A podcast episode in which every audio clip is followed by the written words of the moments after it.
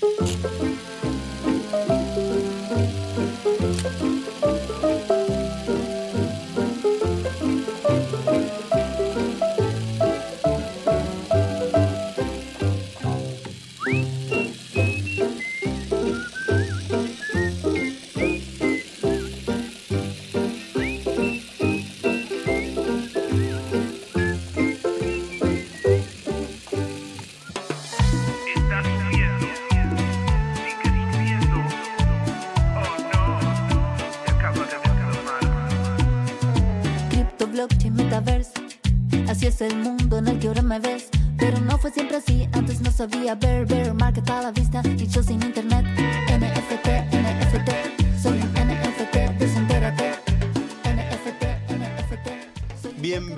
Bienvenidos amigos, aquí una nueva edición de La Última Frontera 2024. Feliz año nuevo, Siri. Feliz año nuevo a todos. Acá con una resaca tremenda de lo que Sí. ha sido el festejo de Año Nuevo. Estamos- Agüita. Hidrátense, chicos. Por favor, Hidrátense. servime un poco de este Sí. Sagrado manantial que da la vida. Agua. Agua. La canción de Agua. ¿Cómo te deseo? Ah. Estamos todos reajites. ¿Cómo terminó el año pasado? Es Tremendo. probablemente, es probable que sigamos ebrios de la fiesta del 31. ¿Cómo? Yo vivo ebrio. Eh, la, la ebri- la ebriedad es mi estado natural eh, a base de deporte. A base Bebe- de puro deporte. Ahí va, es una, esa es una buena droga. Sí, sí, yo me drogo con ejercicio físico, lo recomiendo eh, y lo recomiendan el 99% de los médicos. Mucho Instagram mostrando tus pectorales. Mis pe- sabes que no los tengo tan desarrollados, me gustaría meterlo un poquito más acá, pero sí, me gusta. Una cosa linda de, de este año, eh, yo lo empecé a hacer calistenia porque nada, porque fui, siempre entrené y, y lo empecé a compartir eh, más que nada para alimentar a mi ego. Y después encontré que en vez de levantar minas, ¿sabes lo que hago? ¿Qué haces? ¿Qué, es lo que sucede? ¿Qué es lo que sucede? ¿Motivas? Motivo a hombres a entrar a hacer deporte. Está muy bien. Eh, han venido amigos a entrenar, han- me, han- me manda gente mensajes, che, te veo tanto, quiero entrenar, ¿cómo puedo? Eh, me pasó lo mismo con Jiu-Jitsu, hace, hace no tanto me estaba entrenando, apareció un pibe que yo pensé que era de la academia old school, porque era cinturón azul, por ende había, había entrenado mucho tiempo. Terminamos de luchar, termina el entrenamiento, se me sienta al lado y me dice, che, ¿sabes que yo soy oyente del podcast? ¿En serio? Y le digo, ¿en serio? Sí, me dice, ¿y sabes que yo había dejado? Y tanto escucharte hablar, jiu-jitsu, jiu-jitsu, y yo cada vez que te escuchaba mencionarlo, me, me pegaba, tipo, me- me- medio me autoflagelaba diciendo, tengo que volver, tengo la, que volver. la última frontera de servicio, aquí estamos para Sí. motivarlos a ustedes a que continúen haciendo deporte gracias a- al ejemplo. O que vuelvan a hacer deporte. El deporte de salud, háganlo. Y ya arrancó este año, no se lo prometan y vayan directamente. Dejen de pensarlo y vayan. Qué añito el 2023, ¿no? Pasó de todo. Pasó de todo, pasó de todo. Subimos, hicimos un level up acá cuando entramos a filo. Acá tenemos a los chicos Sí. atrás que se- tenemos. Si hacemos un pequeño recorrido, arrancamos, eh, a ver, como en una pequeña productora en Madrid, eh, haciendo un, un modesto podcast este, en aquel entonces con otro nombre, porque no te había hecho Ah, caso. ok, ya va- va- vamos para ahí. Bueno, Sí. vamos la historia de cómo me inserto ahí o qué. Podemos, este, acá el que Tejedi venía a lavar las copas y de repente se colaba el micrófono. Yo estaba en la mesa. ¿Eh? Yo estaba en la mesa y voy a repetir una cosa que me dijo mi padre. Eh, Consejo de vida. Consejo de vida, que esto ya los que me conocen ya están hartos de escuchar, pero el, el consejo mío de 84 dice, si quieres entrar a una empresa, entra al edificio. Por ende, si querés entrar a trabajar en una empresa del piso 84 y si tenés un laburo en el 4, entra, que cuanto más cerca estés, más vas a poder estar. Con esa lógica, nos conocimos en Madrid, me dijo, tengo este podcast, che, quiero escucharlo. Estuve, ¿cuántas? Cinco o seis veces que estaba sentado en la mesa Sí. eh, mirando el teléfono. Percibimos rápidamente que tenías capacidad de chamullo, lo cual iba Muchas, muchas, muchas cuadras caminadas juntos. Y después este, armamos la última frontera. Sí.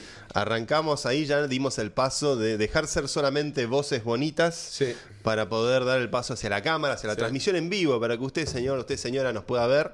Este, también Spotify habilitó la opción de poder vernos Eso, sa- eso salir bueno. filmados. Eso está bueno. Eh, y nos volvimos una- un programa multiplataforma, un podcast que está en todas las redes, en Sí. TikTok, en Instagram, en Twitter, X. No- nos profesionalizamos en serio. eh, hacíamos todo por videollamada. Tuvimos, me acuerdo que problemas con el lag. Tuvimos ¿Te acordás cuando eras Pixelman? ¿Te acordás cuando era Pixelman? Sí, teníamos el problema que, claro, lo hacíamos este, con el OBS, todo en una Sí. computadora casera en Madrid, con una conexión donde estábamos a distancia, pues yo estaba en Madrid, Buenos Aires. Buenos este, Aires y Madrid nunca estuvo tan... ¿no? eh, era Rosario. La geografía no ha sido un impedimento. No. Eh, y eventualmente vino la oferta millonaria de Filonews. Se acercó. Me- Me acuerdo el día que nos juntamos a tomar el café con Tute. eh, en, en un, en, un, en un roscódromo nuestro. en un roscódromo. En uno de los Eso, roscódromos. en silencio, porque no- ¿Eh? es más o menos roscódromo. ¿Podemos citar los roscódromos? Los roscódromos, podemos volver a citarlos. Los roscódromos tenemos eh, Pizza Cero, Pizza Cero, más que roscódromo, es una oficina. eh, es una oficina privada. Café Tabac, Café Tabac. nuestro favorito, Nuestro podemos decir. favorito. Tenés la Rambla que no está. No, la Rambla no es roscódromo. La Rambla es entra. reunión. Es reunión. Es re- no es roscódromo, tenés la biela. La Biela. Eh, la Biela es el monumental. mo- el monumental. La biela es el. Van a tener que hacer un monumento a Alita Carrillo fumándose medio pucho. Hasta hay estatuas de Ah, rosqueadores sí, ya. sí. Y- no, son, son ellos, no las estatuas. Y con Tute nos juntamos en el Liver. En el Liver, sí. El siempre, siempre Recoleta. eh, Este- y después tenés algunos roscódromos nocturnos, pero esos.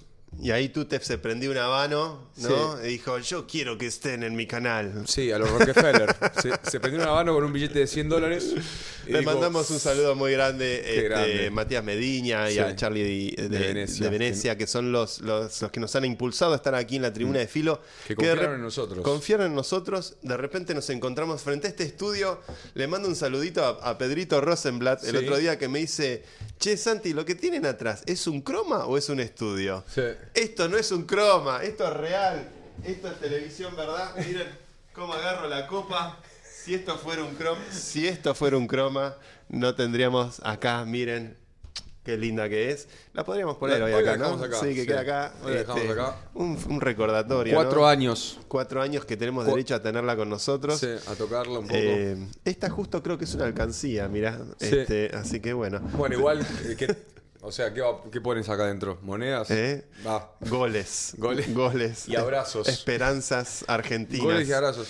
Después también arrancamos con el OBS, tuvimos los problemas de también, creo que el- la dinámica era, era, era divertida, pero era, era rara por el, por el delay, íbamos Sí. eh, entrando un poco en práctica. Unos segu- un segundo de lag que Sí. bueno, había que encontrar el ritmo. No podemos tener esta cosa que yo te interrumpo, vos me interrumpís. Exacto, porque siempre, y el chiste que, si, si nos escuchan, lo que Es que yo te interrumpa. Eh, sí, va, va por ocurrencias, ¿viste? Es como Sí, un bocadito, sí. una palabra. Nos, eh, gusta, nos gusta hacer este programa riéndonos. Riéndonos, pasándola exactamente. bien. Exactamente, y eso era medio que se perdía, pero bueno, era parte de empezar y hacer, como todas las cosas se van construyendo con constancia. Eh, Y, y tenemos un equipo espectacular que está detrás de cámara. espectacular. ¿Quieren pasar a saludar? ¿Se animan a pasar? Vení, ¿Eh? Naju. ¿Quieren? Vení, dale, que está No, siempre ahí. ¿no? Claro. Tira, ¿no Tiene- querés pasar, ser- Lauti? Ahí está, No, vení, boludo. acá Está somos bueno. todos titulares. Está todo bien, está todo Somos bien. todos titulares. Que, que, que, ¿no? que cuente que lo- los invitamos. Este, tenemos, tenemos, tenemos un equipo realmente formidable. Hoy me preguntaron justamente, este, eh, alguien me preguntó por Twitter o por Instagram, hoy eh, 2 de enero. ¿Qué fecha sale esto? Sí, acá estamos viajando un poco en el tiempo. Este, me preguntaron, eh, che, ¿cómo es el setup de lo que hacen con Filo? Ah, lo vi, lo vi. Y la verdad es que es un setup. eh, ah, yo le creo que le pifié a la marca de las cámaras. Las cámaras son Sí. Sony. Son tres cámaras profesionales este, con eh, gran angular y toda Sí. la parafernalia. No son, no son meras webcams. No, para nada. Bueno, Eh, arrancamos con la webcam. Yo me, me acuerdo que mis amigos me prestaban la casa. Sí. Me iba, me iba a provincia para que no haya ruido de nada. Sí, ¿qué, qué, qué- era? Una cosa Yo me, casera. yo me armaba tremendo viaje. Yo me hacía un viaje. No, y me acuerdo que yo compré la camarita que Sí. había que comprar. Y sí, el micrófono, el micrófono. ahí, la el- luz. sí. Tenía, tipo, me sentía, ¿viste? El tweet típico Rate My Setup. Y ahora estamos en este estudio digno de Hollywood. Sí, ¿eh? digno de la nueva televisión. ¿Qué podcast argentino tiene este nivel de producción? Muy pocos. Muy pocos, sí. Eh, estamos ahí, la verdad que eh, nuestro agradecimiento con Filo es perpetuo. Es eterno. También nuestro agradecimiento con todas las marcas que nos han ido acompañando este año. Sí. Poder hacer de esto una forma de vida, hacer esto profesionalmente. Nos dimos el gusto este año de entrevistar a los candidatos pasado. presidenciales. El año pasado, el 2023. Entrevistamos a, a todos Sí. los candidatos presidenciales. Algunos, bueno, promediando con una Sí. figura que daba más o menos el Sí, cálculo. tuvimos, eh, tuvimos esa oportunidad. Me acuerdo que fue súper lindo, fue muy, muy, muy enriquecedor. Nos permitió tener también eh, un contacto directo. Lo voy a poner un poquito adelante, si no. Sí, me encanta, la Eh, protagonista, sí, siempre. Sí, esto va a quedar acá. Es- es nuestra. Por hoy. Eh, Entrevistamos a Horacio, primer- Horacio- Primero fue Juan Grabois. Juan Grabois. La mejor. La, la mejor entrevista, entrevista lejos. que al día de hoy camino por Buenos Aires Sí. Y viene alguien de la nada y me dice, loco, no puedo creer la entrevista que hiciste con Grabois, Sí. me ayudaste a romper algún prejuicio, por ahí yo no lo iba a votar, pero me interesó Sí. escucharlo. Podemos Esa- decir que 0,5 de los 5 puntos. lo- lo- 0,7. 0,7 o 0,07. Un puntito. 007. Un puntito le dimos a Juan. Sí, un puntito le dimos a Juan. A mí, me- a mí me sorprendió. Yo siempre repito lo mismo. Eh, los líderes, y esto creo que todos lo van a. Todas personas que hayan estado con un líder en cualquier sector tienen presencia energética. Sí. Eh, y cada uno tiene una presencia distinta, ¿no? Sí. Eh, por ahí, eh, Horacio tenía una presencia súper robótica, era como que de repente entrabas a una. un- era todo eléctrico. Eh, Patricia tenía una energía más, más familiar. Sí, muy aplomada, Sí, muy aplomada, más familiar. Más Latón es, es un personaje que es pesado, no solamente físico, pero cuando entra es como que, uf, ya- bueno, hay algo que tiene gravedad. Y Juan cuando entró, Juan cuando entró era un pibe más y, y durante la entrevista como que se empezó a expandir. Sí. Y fue muy loco No, sentir fue- eso. nos dio una entrevista muy generosa, muy buena, profunda. Eh, también Patricia Bullrich vino con, con su iPad, con muchas anotaciones este, y, y- y preparada para hablar de tecnología. Sí. Eh, Horacio vino este, con, con, este, con la- la- el frenesí que lo caracteriza. Sí. Eh, y, y le- y bueno, y Carlos también nos dio una. Esa- la verdad que fue bastante impresionante. Fue, yo creo, la primera vez, o, fuimos uno de los primeros programas, sin lugar a duda, de podcast eh, a través de los medios digitales que entrevistó candidatos presidenciales. Sí. Lo hicimos con una superproducción también, con cámara, todo trapo, micrófono, todo, todo trapo. Este, en la casa de mis padres, que me parecía Eh, como un buen. chochos. Estaban chochos. Tu madre por sobre todo. Mi vieja medio se enamoró platónicamente de Juan Grabois. Este. Cuando Grabois le dijo, imagínense, yo les voy a confesar, todos ustedes me conocen, mi, mi madre es una señora paqueta de Recoleta. Cuando yo le digo, este, mamá, ¿puedo invitar a Juan Grabois a, a casa a jugar? Me dijo, por supuesto, por Sí. favor que venga. Este, y llegó Grabois y Grabois le empezó a hablar de literatura rusa, Sí. de Tolstoy, de Chekhov, y ahí mi madre se enamoró. Se enamoró. Y sí, aparte fachero, Juan. fachero, sí, es Em, un poquito petizo, pero está todo bien. Pero bueno, eso fue un hito muy importante para nosotros, fue algo que nos permitió crecer como, como programa, poder hacer hablar de tecnología Sí. a los referentes de la política, que es un campo donde hay más neutralidad y no Es está tan viciado, es más agnóstico de la cosa del corto plazo y de la chicana barata. La verdad que fue un lujo que nos dimos poder entrevistar a los candidatos presidenciales. Sí. Eh, Y también creo que es, un, es una temática que, eh, o sea, brilla por su ausencia en todas las discusiones políticas. Sí. Eh, y todos los... ¿Sabes qué me tenté? Para me tenté. Está bien, bueno. Pero te puedo confesar al aire por qué me tenté. brilla por su ausencia. No, me te- tenté porque estamos haciendo el programa largo ahora del programa corto. Ya, Mira. ya, ya nada. Vamos Es fin de año, es muy experimental. Habíamos quedado que íbamos a hacer un programa corto primero para presentar los clips del año y estamos haciendo el programa. No importa, ya está. Eh, brilla, brilla por su ausencia porque, porque claramente es una cosa que creo que, creo no, hoy estamos atravesados toda, toda la gran parte, y esto lo hemos dicho repetidas veces, Sí. una gran parte del electorado argentino está, está atravesado, ni siquiera el electorado, perdón, de la sociedad argentina está atravesada por tecnología a nivel profundo. La mitad del electorado tiene menos de 40 Por eso, años. y el hecho de que, de que no esté en tema la, la tecnología, eh, es, es interesante poder llevarlos a, a ese lugar incómodo y ver que, y ver realmente de qué están hechos. Hay algo que lo, lo hablé bastante con, con Pergolini al aire, este, que me gustó mucho, una observación muy piola. Eh, ¿Te acordás cuando hicimos la entrevista con Horacio? Este, vamos a estar tentados. Este es el programa de la tentación. ¿Sabés de qué me acordé? ¿De qué te acordaste? Del otro, ¿te ¿Viste el otro día el capítulo que, que, que estábamos hablando y nos quedamos? Fue el otro día. ¿Sabes que te voy a contar otra también de tentada en que tuve que la aguanté? La verdad que nos quedamos en silencio. Sí. Y te dije, eh, ojalá pudiésemos quedarnos 10 minutos en silencio. Conceptual. El conceptual. Es como la, la de Fantino con. ¿Cómo se llama el radical? Eh, Manes. Ah, el meme ese es espectacular. Ese meme es, pero top tier, ¿eh? Es top tier. La- me gusta la versión que se deforma la cara de cada uno. Hay miles que se quedan así, tipo. Este, Eh, sí, no, vamos, te decía vamos, con. Mario, hablábamos esto, que a veces le preguntás a un político por este, si usa la tecnología o no, y te contesta como eh, eh, pensando que es empático con la audiencia, diciendo, no, yo con la tecnología me llevo pésimo, juego al Candy Crush. Claro. Este, y en realidad ya esa respuesta no vuela. Sí, no vuela. Con la tecnología, o sea, si no entendés qué es ChatGPT, qué es, mi, mi eh, viejo tiene 84 y tiene chat GPT. no hay excusas. Juega con chat GPT. Tiene Eh, 84, no hay excusas. Entonces, creo que hay que cambiar eso del chip político. Por eso gustó la entrevista con Grabois, que tiene 40 años, que eh, contaba que hackeaba, que se me- usaba Linux, que este, se metía en tecnología. Y la verdad es que este, sí, a mí me sigue pareciendo impresionante que los líderes, la- los referentes políticos, los Mm. grandes jugadores todavía se jactan de que la tecnología es como para empatizar con una- un electorado que ya no es ese. Creo, creo que hay una, una cosa que también acuñamos acá, que fue la generación offline y la online. ¿no? Sí. Y, y uno. Hablamos mucho la- de eso sí, acá. y la generación offline y online no necesariamente es una cuestión etaria. Podés. voy, a empezar, voy a empezar a hablar a la cámara. yo.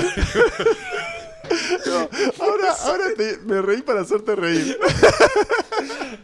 Entonces, para yo. Mira, vamos a hacer así como los caballos de tiro. Ah, qué difícil. Eh, la generación offline y online es una- no, es- no necesariamente es una cuestión etaria, ¿no? Es también una cuestión de cómo vos estás viste, eh, interpelado por la tecnología y cómo, cómo te llevas con la tecnología. ¿Sabes? ¿Se te puedo contar, confesar otra? A ver. Otro gran hito que tuvimos, yo creo que ha sido el hito. Yo, pensa- yo pensé que este año iba a ser difícil superar las entrevistas presidenciales, que fue una- un gran trabajo que hicimos, este, del cual estamos muy orgullosos, porque realmente fue un trabajo en equipo impresionante. Sí. Pero eh, lo- la otra gran entrevista fue el broche de oro que tuvimos con la entrevista a Vitalik. Vitalik. Esto fue una maravilla. Fue una verdad. maravilla, pues una entrevista de impacto global donde toca todos los temas, donde se profundiza. Y te voy a confesar algo. Estaba repuesto por el mate. hay un momento de la nota que Se yo tomó me- cuatro mates no daba más. Salió corriendo acá. cuando, cuando- cuando me doy cuenta cuando me doy cuenta que el mate le está afectando ¿Le dabas más? no no no pobrecito Le empecé, le empecé a poner azúcar, ¿viste? pero eh, me- en un momento me tenté por adentro me tenté Sí. ¿viste cuando te tentás en la iglesia en Sí. un lugar que no te puedes tentar Sí. me tenté por adentro la aguanté Eh. la aguanté pero digo este pibe le está pegando el mate a mí me estaba pegando el mate pero Vitalik que es más flaquito y no está tan Sí, no acostumbrado acostumbrado también. Y sobre, sobre el final, la verdad es que dio unas respuestas de alto De vuelo. alto vuelo, sí. alto vuelo, lo cual fue un placer. Este, Bueno, eh, detalle que no nombramos la otra vez, pero no- nos lo habían comentado, fue que el día de la entrevista puntual, ese viernes, ¿viernes cuánto fue? Bueno, viernes de diciembre, lo- lo- ese sí lo grabamos con anticipación porque, bueno, nos, nos acomodamos a la agenda de él. Eh, ese día eran dos años clavados sí, increíble. de la usina del arte. ¿Cómo no creen en la astrología? ¿eh? dos, Madre. años, dos años clavados. Vitalik, evidentemente, Vienen los diciembre, loco. elige el mejor mes del año para venir acá, que es donde este, estamos todos, este, claro. O sea, diciembre se resignificó de una forma maravillosa. Mira, el diciembre tenemos el 18 en la Copa del Mundo. El Diego se murió el 20. No, Diego se murió no, el 20 noviembre. 25 de noviembre 25 murió el Diego. Sí. Este, no, eh, bueno, te- tenemos el 20, tipo los saqueos. Por suerte el 18 resignificó todo. Sí, El, el el 18 18, resignificó todo. Vitalik estuvo, nos contó que estuvo en la final Sí. del mundo. Que En un café. En un Se café. vieron por casualidad. Eh, sí, juntando rosas, ¿cómo era? Hasta ahí juntando margaritas en, En un un bar. bar, sí. Eh, y la verdad es que Miren todos. eh, ellos ellos son. son- pueden más que el amor. 11 y 6. Fito Páez. Estamos desvariando. Fuerte. Bueno, pero este- muchachos, es enero, entiéndanos. Estamos muy contentos. bien, Tuvi- estamos tuvimos felices. realmente un año con la frontera. Eh, y la verdad, acá también quiero hacer llegar nuestro agradecimiento, que lo había mencionado brevemente, y toda nuestra Sí. capacidad de digresión, medido de contexto nuevamente, que es sobre todo agradecer a nuestros auspiciantes. Sí. Eh, a la Globant International Corporation, que saben muy bien nuestros queridos oyentes, están desde el primer programa, nos han bancado contra viento Sí. y marea, este, ofreciendo siempre semana a semana sus reportes. Grandes invitados. Grandes invitados. Grandes invitados. La realidad es que fueron muy buenos invitados. Eh, El in- de- inteligencia artificial, Computación cuántica. computación cuántica, eh, el desarrollo de low code apps, super, las Sí, super, super apps, apps.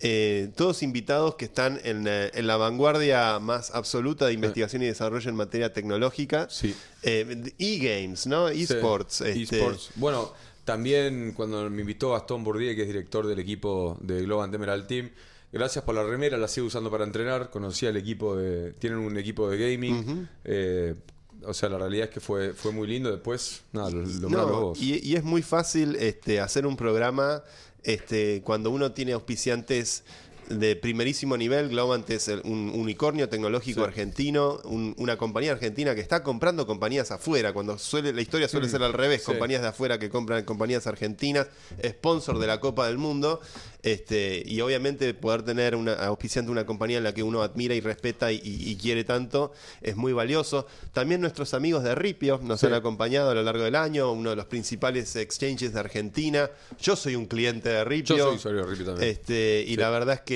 también da gusto usar una empresa, eh, eh, tener de auspiciante una empresa con la que uno usa, trabaja y, y se- Pudimos entrevistar a Sebas. lo entrevista Sebastián Serrano, Fue uno de los una- grandes invitados sí. del año. Sebas siempre un, un tipo que tiene una mente que debería ser filósofo. Sí, por eso habla despacio. Sí, este, habla despacio, Habla pausado, despacio. calmado Sí. y con precisas. Con precisión, eh, sí. Nos explicó, ¿te acordás del material del Sí, superconductor? el LK99. el LK99. Buenísimo, estábamos todos hypeados que, que se, se venía, no sé, futura, no, se venían los supersónicos. Sí, fue el primero en terminó- decirnos, no, ojo, Eh, funciona así.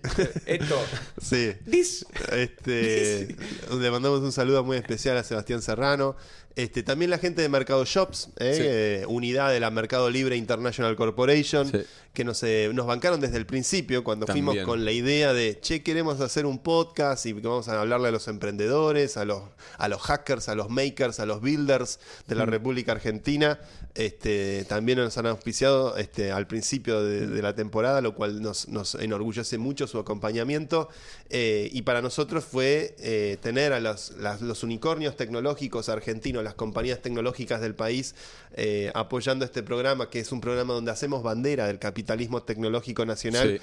como una de las herramientas estratégicas indispensables para que nuestro país pueda pegar un salto al futuro.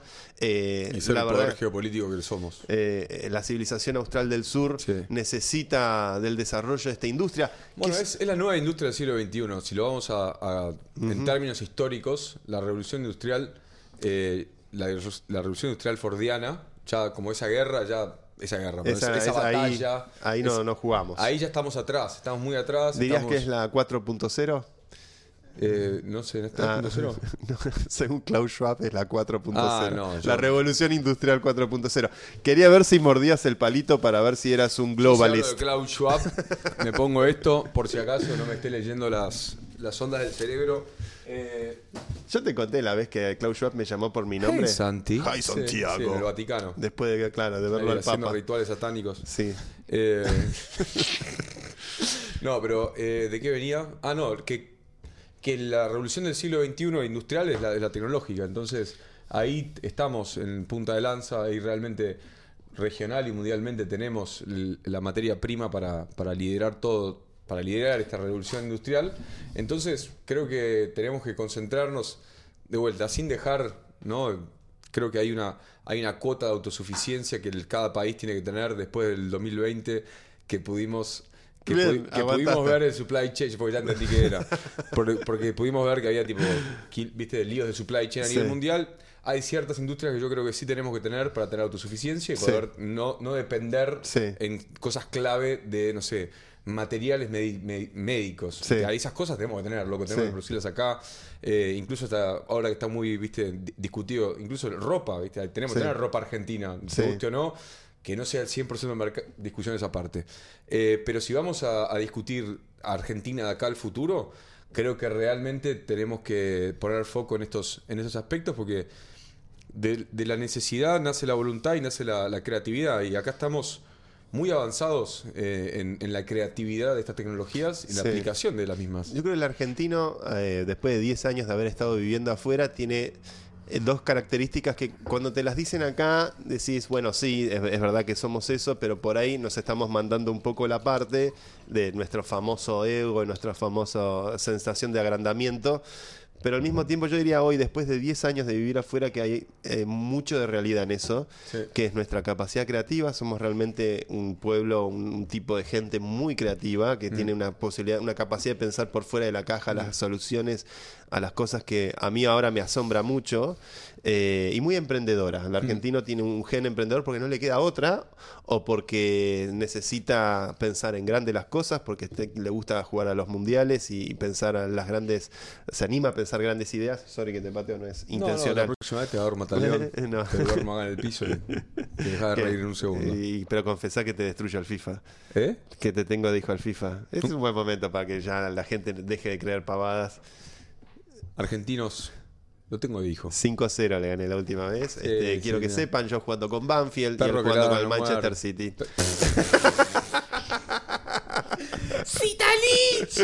¿Te acordás de la vieja esa? Este, pero no, la verdad es que eh, eh, la verdad es que el argentino tiene una capacidad emprendedora impresionante. Eh, hoy el sector tecnológico en el país es el 7% del Producto Bruto de nuestro país. Ojalá con las gestiones futuras ese, esos 7 puntos del PBI crezca a 20, 25, 30, este, porque es eh, un sector del- de, la, del- de la economía de nuestro país que no depende del, del clima, no va a ser sujeto a sequías o a los problemas que hay con el cambio climático. Es un sector del país que está incentivado a educar y a formar a los jóvenes, porque va a requerir cada vez más programadores y eso requiere que los chicos se formen en, en ciencias duras, en matemática, en lengua, en todas las materias que son importantes de la educación tanto primaria como secundaria. Eh, y es un sector, el tecnológico, que es el que literalmente construye el futuro. Eh, y, y bueno, desde este lugar nosotros siempre tratamos de justamente poner en valor que desde Argentina se desarrolla el FIFA, Sí. que desde Argentina se piensan cohetes, se empieza la energía atómica, se empieza, se, se piensa este, cosas increíbles como el minado de Bitcoin en vaca muerta. decir, Tomás ¿no? Ocampo con... ¿cómo Esa entrevista fue la- a Tomás fue muy buena. Esa fue buena, estuvo muy linda. Bueno, también tuvimos la posibilidad de, de, hablar con Agustín Datelis, que era director del Banco Sí. Que eso ya fue acá en filo, porque esa... ¿no? Y le, le movimos los labios a un candidato presidencial a que hable a favor del Mirá, minado de vaca sí, muerta. y creo que. No, a mí lo que me interesaba ver con esa entrevista, que creo que fue, fue claro, fue qué, qué realmente es lo que piensan como peso digital, Sí. cuáles son los, cuál era el plan, cuál era el paso a seguir. Hubo mucho ruido sobre ese tema.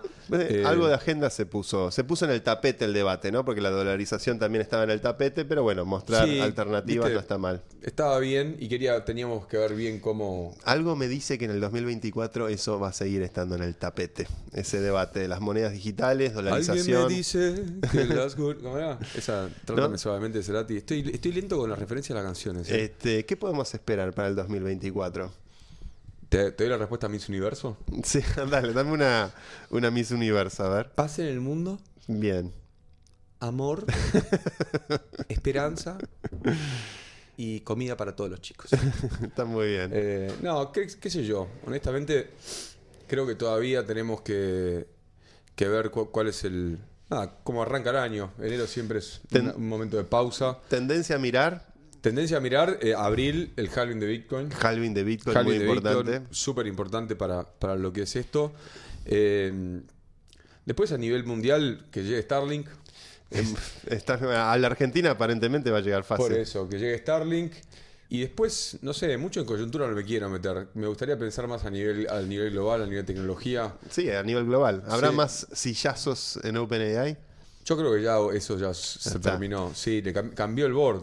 Sam Altman es Sam- el nuevo César de la Sam inteligencia Altman, artificial. Sí, sí, sí, tiró, tiró una buena. Vamos a ver si lo conseguimos para la, para la frontera, Sam. Me muero. ¿Te imaginas? Ya con ese no sabría qué hablar. Ah, un poquito apalabrado lo tenemos. ¿Sí? Sí. Mirá, eso sería buenísimo. Para venir a Buenos Aires a principio. Estaría Sí. bueno. Y eso, no te digo. Bueno, eh, la, C- la Bitcoin fue a fin de año, que el año pasado estuvo buena. La Bitcoin fue Va- eh, este un- año sí, estuvo bueno, el año que viene va a estar con, con el bullish, con el mercado bullish que esperemos que suceda. Sí. También vamos a estar más copados. Sí, sí. Ya, Eh, ya que este año haya metido de, de vuelta 8.000 personas, este, habla ya de una... Ya esa Está consolidada. está consolidada Sí. y esa semana es la, la semana tecnológica de Buenos Aires, eh, ¿no? eh, ya, es- ya eso está ya medio armado. es- también esa semana estuvo la Cámara FinTech con el FinTech Forum. El gobierno de la ciudad hizo un Buenos Aires Tech Week. Ahí hay una coordinación entre partes para, para transformar, eh, para transformar la semana, la semana Tech Buenos Aires, Argentina, ¿por qué no? Eh, sería más, más lindo. Creo que eso es importante. Es una marca país que, eh, bueno, esperemos poder ayudar a construir. Siempre, Diego Fernández también otra buena entrevista al secretario de Sí. Innovación. Ah, esa, esa vayan a verla porque fue, fue parte de, de- fue parte de, ¿cómo es? De, de la armonización con el equipo de Filo, fue una de las primeras que hicimos con- conjuntos. Eh, y, hay- y el título no, no cubre re- la realidad de todo lo que pudimos hablar. Hablamos de identidad digital, eh, hablamos de, de gobernanza a nivel, a nivel Por global. lo- yo creo no que por lo, por general nos pasa mucho esto que el título siempre se queda corto con respecto al, al Estamos viendo cómo, ¿no? Porque sin, sin querer ser baiteros, eh, tenemos que ser un poco baiteros igual. Igual los títulos los pone ChatGPT. Sí, en gran parte sí. El primero no, porque bueno, fue, fue así, pero bueno.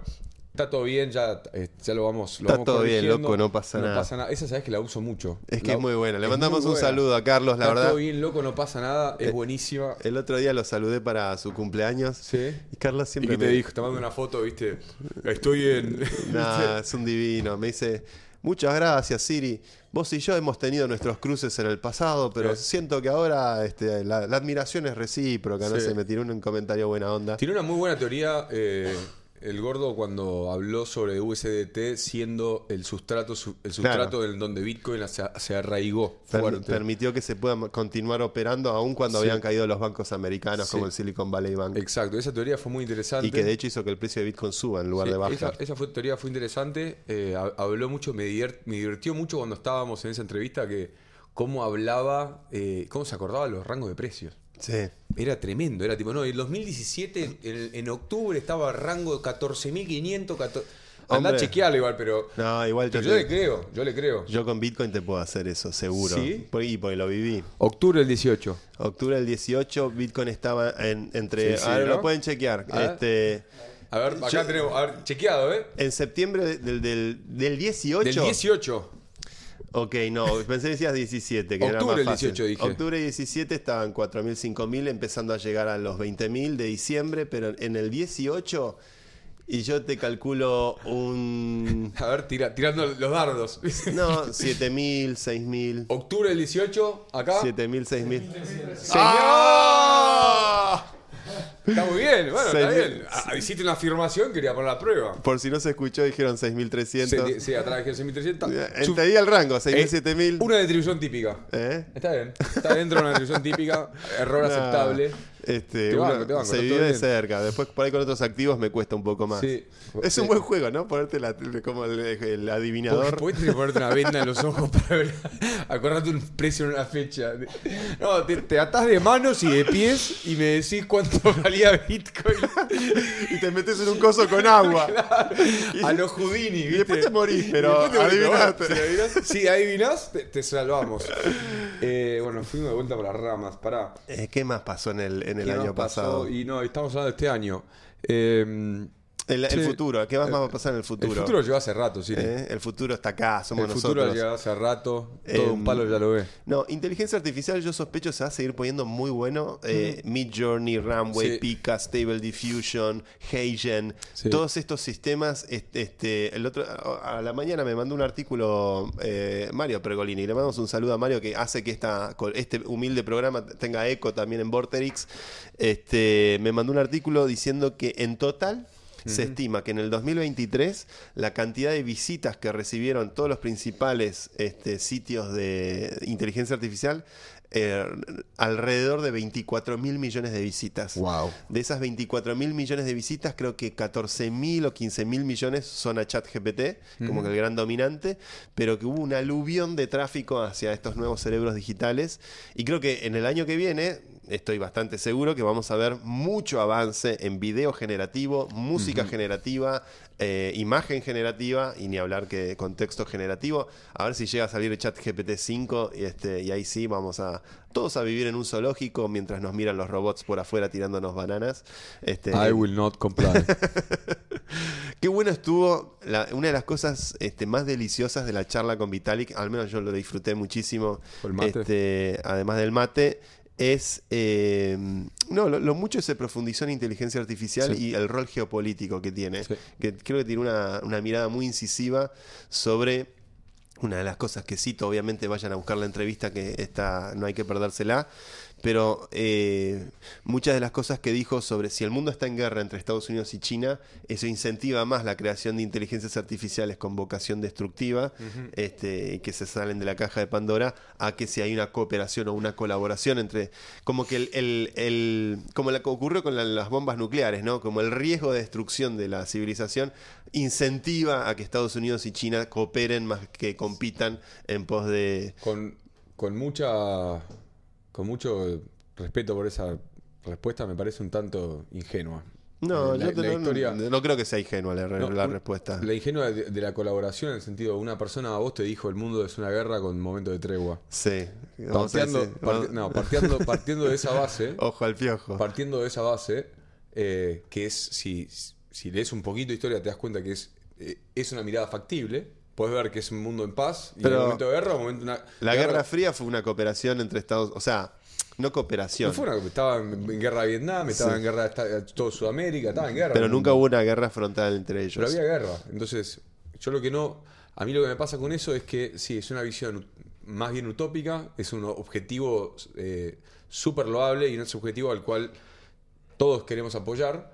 No creo que sea una realidad geopolítica el hecho de cooperación entre grandes potencias cuando se están queriendo ganar en un territorio nuevo, que es el nuevo campo de batalla, que es el campo digital, donde la inteligencia artificial es el arma por excelencia. Porque si, si algo vimos de los últimos conflictos eh, del año pasado, es que hoy en día la automatización de lo- los robots, los drones, han llevado a, la guerra a etapas eh, tipo Primera Guerra Mundial, trincheras, viste, vemos todos, no me quiero meter muy profundo, pero ves todos los videitos y es como que es, bastante feo, cruento, viste, es como, no, no es una, siempre la guerra es cuenta, ¿no? Pero digo, es como, ya no es ese tipo, bueno, ejército contra ejército, y cuando es sovereign individual, cuando el retorno de la violencia baja, Mm. empezás a, empezás a pensar, che, bueno, uso otras herramientas. hay, un, hay un retorno. Sí, hay un ¿No? retorno a la violencia. En el sentido. El retorno a la violencia siempre se da cuando se da supremacía tecnológica de un pueblo con respecto a los demás. Eh, que esa es la tesis esencial del Sovereign Individual, un libro que recomendamos mucho aquí, el del año 96, muy premonitorio de todo lo que pasó con Bitcoin. Biblia tecnológica casi, ¿no? Biblia, No sé si Biblia, pero Biblia libertaria barra Manifiesto Cypherpunk. Information Theory eh, barra Cyberpunk. Sí. Este, eh, pero mira, te voy a contar algo que me, el, el capo de Quantum eh, Computing de Google, Sí. que lo conocí en París eh, hace dos años. Ulala. Este, ulala, en un evento del JP Morgan, Ah, invitado mirá, invitado por tu amigo. eh, nuestro amigo el de dos metros.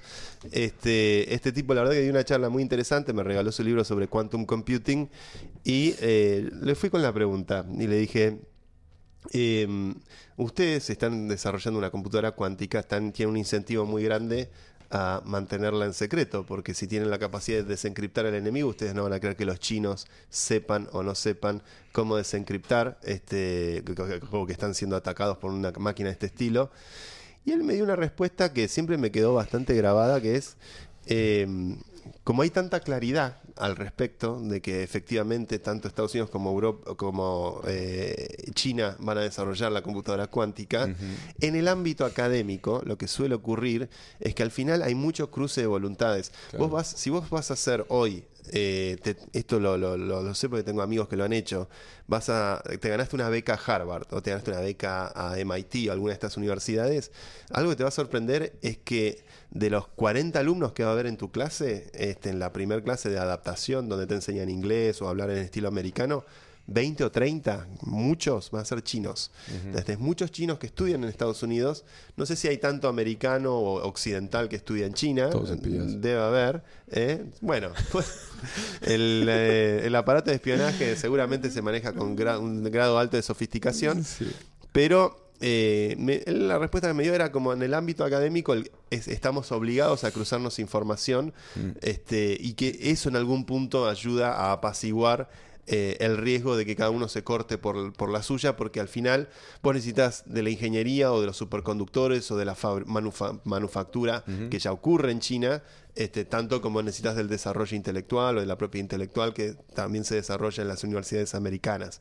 Y eso con inteligencia artificial eh, con inteligencia artificial ya tenés a Nvidia, que es una compañía este, este, bastante global. Eh, tenés como un, un entrelazado de intereses que, ha- que haría que romper eso este, sería como atentar frente al desarrollo del progreso de estas tecnologías. Este, por eso yo no lo veo tan eh, blanco-negro, no, no lo veo. O sea, realmente hay un Sí. entrelazamiento y una cooperación muy grande. Entiendo el punto. eh, es válido el punto. Lo que, lo que planteo yo es que esa competencia bélica va a seguir existiendo. Es como que no, no lo veo nunca dejando de existir. Entonces, no, más allá de que el, que el gobierno chino mande espías a Harvard y el gobierno yankee mande espías a, a las Sí, universidades pero no chinas. son todos espías. Tampoco hay que caer en ese Bueno, reduccionismo. Me, me divierte el chiste nomás. Pero bueno, más allá de que haya esa, esa viste, eso, ese trabajo en conjunto a nivel académico, eh, vas a tener a Lockheed Martin tratando de desarrollar el mejor drone asesino Mm. de seres humanos. Entonces, eso no va a dejar de existir. Pero la inteligencia artificial no es, no es algo que destruye, es algo que construye. Es algo que ma- usar. puede Es una- manipular. es una herramienta. Puede manipular. Es una herramienta. La, igen- la inteligencia artificial también puede consistir en un auto Tesla con Sí. eh, bombas y dirigirse a un lugar y hacer un atentado, ¿viste? Un Pero un Large Language Model entrenado para China, no sé si es extrapolable a un Large Language Model entrenado para Occidente, por No, ejemplo. pero es TikTok. ¿Eh? TikTok, sí es, es un arma es- guerra es un también. arma, eh, no, no sé si de guerra, de persuasión. Es un arma, de- ataca el campo cognitivo. Sí. Pues Entonces hay- lo puede dirigir hacia, Fíjese, hacia una cosa. eh, si usted tiene algún amigo que esté muy adicto a las teorías conspirativas, que hable eh, conmigo. este, eh, Mauro lo va a empeorar, seguro. Pero fíjense si es adicto a TikTok. Eh, yo creo que Ah, hay, seguro, yo no hay- tengo TikTok. hay una correlación muy grande entre TikTok y, y adictos a las Sí. teorías conspirativas. Mi teoría conspirativa, sin inchequeable, anda a chequearlo, ala, es que eh, en Occidente el TikTok que se consume incentiva el, pe- el pensamiento terraplanista Sí. eh, versus que el TikTok que se consume en China eh, incentiva las ciencias duras, la matemática, la ingeniería. Sí, eso es fácil de programar. ¿Eh? Yo, con tanta experiencia de programación, te lo puedo decir. No, pero bueno, hay que prestar atención este, a este tipo de fenómenos. Pero eh, íbamos a hacer el programa corto. Íbamos a hacer el programa de presentar el compilado. esto, esto, est- esto realmente es lo que era el programa eh, Cuando prefilo. arrancamos, sí. Esto era, Back esto to era basics. Back to ba- uno, un Back to Basics. Nos íbamos por las ramas. ¿Te acordás cuando tocamos todo el tema de África? Eso, Uh, eso me sí, divirtió. cuando eras el cronista, Mauro investiga. Mauro investiga. Me pusiste ese título que decías vos solo. Me parecía espantoso. Mauro investiga. Yo me quedaba callado porque bueno, si le doy entidad, le va, ¿viste? Eh, Eh, ahora le voy a dar más sentido todavía. está bien, Silly. Pero bueno, ¿qué pasó? ¿Cuál es el estado de situación en Níger? ¿Lo estuviste siguiendo después de toda Sí, esa bueno, ola? se, se se están reorganizando por independencias. Está, está todo bien. Eh, Se estabilizó Se el tema. estabilizó el tema, se estabilizó con los nuevos gobiernos locales y está todo bien. El precio de uranio, ¿a cuánto está? No, el no kilo. lo seguí, no lo seguí. El kilo uranio. Y quedémonos. No, yo estaba hablando de eso como. Creo que hubo un paso que, no- que hicimos acá en Filo que, que fue nos concentramos en tecnología. Sí, muy ¿Viste? importante. Eso fue importante porque en un momento estábamos yendo, viniendo, probando cosas. ¿Viste? Lo de geopolítica era un poco, bueno, vamos a probar. Estábamos todos con un MVP. Y acá, como dijimos, bueno, che, no, pará, pará, pará. No, somos te- tecnología, vamos Sí. a hablar de tecnología. Y, y creo que ahí, con ese foco, también ayudó a, eh, a la calidad de los invitados, a pensar los invitados con más claridad. Teniendo ese estudio, es, ¿viste? también es más fácil los invitados, porque cuando estábamos online era, era medio un lío. Sí, nun- no, ah, hubo momentos que no teníamos estudio fijo, íbamos Claro. cambiando de estudio. A Sí, veces yo estaba en Madrid. este, Pero bueno, lo, lo- lo importante es la consistencia, que logramos mantener la semana a semana, estar presentes, dar este mensaje, comunicar, abrir, eh, tocar la noticia de la semana, lo que está ocurriendo y combinarlo también con explicar cómo funcionan las cosas, ir al Sí. detalle, el funcionamiento Bueno. técnico de algo. Eh, y gracias a todos los que nos escucharon siempre. ¿no? Los militantes del saber. mil- que ahora ya son militantes del saber. Los Eso, los militantes Max, del saber. Max Campos, si no me estoy equivocando, Max Campos me lo dijo. Ahí ahora acordé el nombre, después me, me chateo con él por Instagram. Él fue el que tiró la idea de, de la militancia del saber. Creo que podemos. Podemos no, esto es una autoridad. Autoritario. Esto es autoritario. Eh, ahora nuestros oyentes llaman militantes del saber. Eh, gracias a todos ellos que han estado del día uno, al, al gran Neri Fabrero, a Jenny también que nos, Jenny, nos- Neri. nos ayuda mucho. Sí, la, Eh, la comunidad increíble, la una- verdad. Sí, eh, cuando teníamos el chat abierto que hablábamos. Era- Hicimos un par de juntadas en Buenos Sí. Aires. Sí, así que eso estuvo muy lindo. Gracias a todos por escucharnos. A mí, cada tanto me, me saludan tipo oyentes en la calle o me encuentro con gente que, que conozco por, viste, por terceros. Y me dicen, che, ¿sabes que escucho el podcast? Y yo. Eh, Así que eso también es muy lindo, muy reconfortante. eh, y nada, era no dejar de agradecerlos porque también eh, nosotros vamos haciendo esto y nosotros acá estamos vos y yo solos o, o cuando estábamos, imagínate cuando hacíamos el- la videollamada, yo estaba solo en un cuarto y después de, de golpe darte cuenta que hay personas que están de otro lado escuchándote es, es- es lindo también eh, y espero y esperamos poder nada seguir haciendo esto todo el año 2024. Por supuesto que sí. 2024 yo creo que va a ser un gran año. Este 2023 fue definitivamente un año de muchísimo crecimiento. Este, realmente yo no, no dejo de maravillarme cuando veo ahora acá en la pantalla la escenografía que El- tenemos. El, QR. El- el- el- Este, este- es el nuevo QR. Esta- la verdad que ganar el mundial es una, una- yo creo que ahí es donde nace la nueva Argentina, ¿no? Ganando Sí. el mundial ahí. Esto todo es gracias, o sea, la, la única frontera existe gracias a Messi.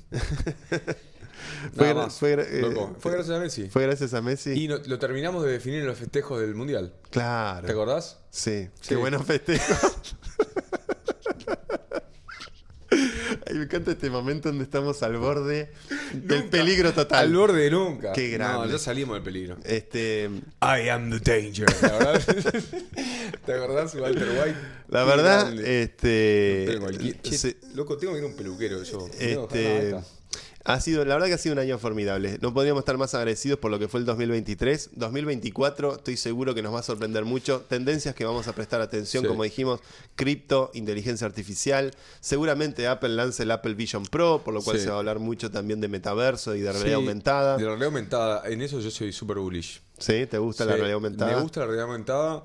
Eh, me gusta, me lo imaginaba mucho cuando estaba viendo en Madrid, eh, hablando con todo el mini ecosistema de cripto de allá. Los NFTeros de, sí, los de España. Sí. eh, el grupo Ponzi, ¿no? Ya, armamos un grupo llamado Grupo Ponzi. El grupo Ponce. Sí, era buenísimo, el nombre lo puse yo. Eh, pero hablando de una cosa de realidad aumentada, que me, yo me imaginaba el hecho de yo al al estar lejos de mi padre, de mi madre, de mis hermanas, eh, me imaginaba algo lindo de la realidad aumentada que va a ser cuando puedas, no sé, ponerte unas, unas gafas o lo que fuera que tengas que ponerte. La telepresencia. Y la telepresencia, exacto, y poder estar hablando así con vos, pero, viste, verlo a mi viejo entero, y poder, o por lo menos, no sé, el cuerpo así. Sí. Y eso creo que estamos mucho más cerca de lo que creemos. Va a ser muy fuerte cuando eso ocurra.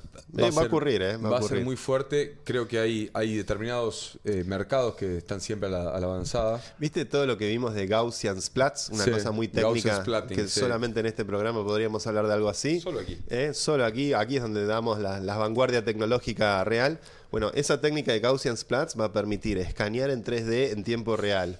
Mm. Este, el entorno donde está tu viejo y vos por ahí estás en Madrid y te metes, ahí a te metés adentro de tu casa Claro, a hablar con tu padre. Eso. Eso es lo que Este, más, eso es lo que más me ponía, como me ilusionaba de todo esto. Se viene eso, Se ¿eh? viene. Y me parece que creo que va a ser muy, muy lindo. eh, mucho más que estar con. ¿Viste? Es Sí, medio sí. incómodo del todo el. Le vamos, le vamos a prestar mucha, mucha Sí. atención a los avances en realidad mixta, como se Mm. dice ahora. Y vamos a ver también el, el self-drive. Está cada vez más. La, ¿Sabés quién está avanzando bastante más? Eh, la compañía de George Hotz.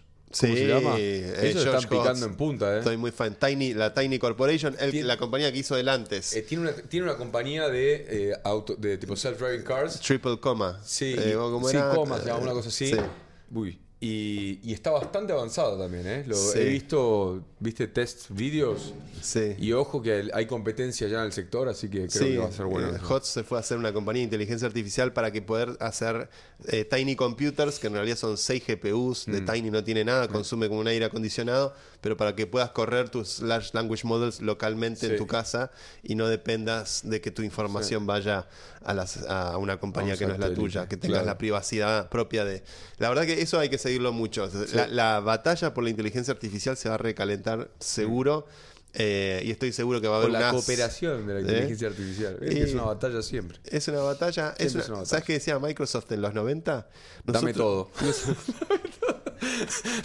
dame, dame todo, te rompo la casa. Eso es un capítulo de Los Simpsons este, bastante simpático.